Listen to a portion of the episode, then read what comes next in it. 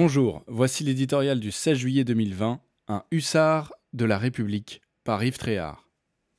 Édouard Philippe a quitté Matignon fort d'une popularité très supérieure à celle du président de la République. S'il tient ses promesses, son successeur est bien parti pour l'imiter. Là où Emmanuel Macron s'exprime de façon alambiquée et longuement, Jean Castex tranche dans le vif et rapidement. En 60 minutes, son discours de politique générale a déroulé le plan de bataille des 600 prochains jours qui nous séparent de la présidentielle. Œuvre utile, tant l'intervention du chef de l'État, le 14 juillet, avait été laborieuse? Petit-fils et fils d'instituteur, Jean Castex ne peut renier ses origines familiales. Il est de la race des hussards noirs de la République, salués par Charles Péguy. Non seulement parce qu'il en a la diction articulée, parce qu'il porte haut l'étendard de la laïcité, mais aussi parce qu'il incarne cette forme de bon sens qui fait souvent défaut aux élites d'aujourd'hui.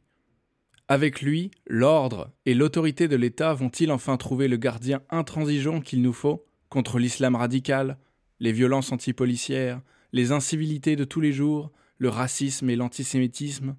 Pour être assurés avec efficacité, les fonctions régaliennes n'ont pas besoin de grandes réformes, mais de fonctionnaires sur le terrain et proches des gens. C'est dit, et bien dit. La crise économique et sociale s'annonce violente. Pour l'affronter, Jean Castex fait du dialogue avec les territoires et les partenaires sociaux un préalable.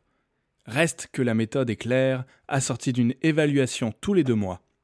L'ambition écologique est affichée, mais comme un levier de réindustrialisation, pas comme un marteau de la décroissance.